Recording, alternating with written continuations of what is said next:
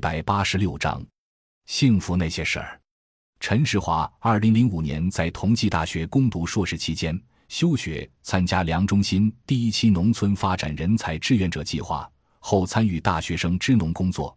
彭颖在校期间曾多次参加中心组织的支农下乡活动，在二零零八年大学毕业后加入人才计划第三期。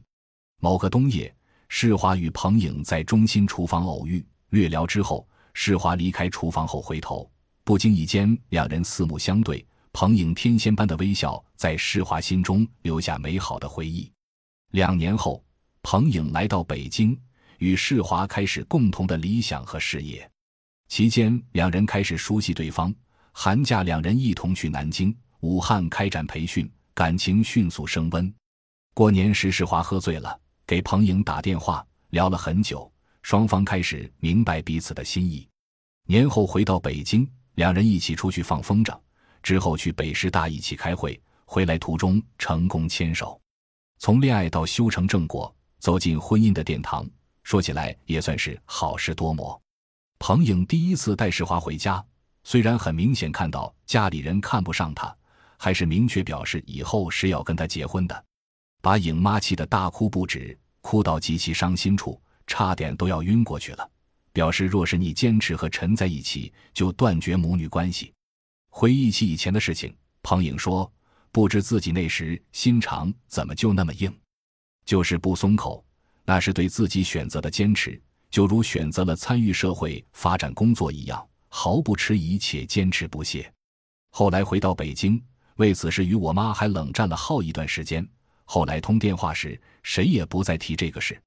能赶上新幸福主义集体婚礼。”还多亏了两个表妹年底要结婚，我妈大概觉得我这个表姐年纪不小了，不能太落后，也就接受了这个事实。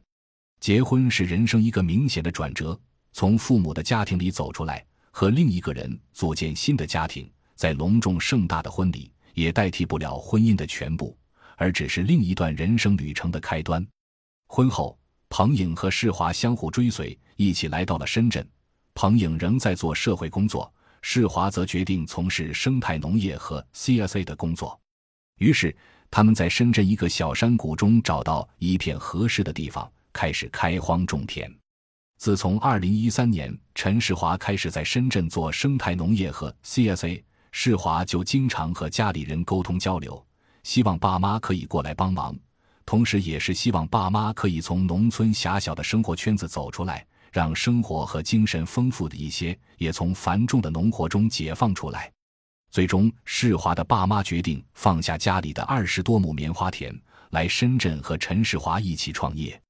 前些年，世华爸妈及家里人都很反对世华的工作，一致谴责他浪费了交通专业，浪费了大学文凭，不务正业。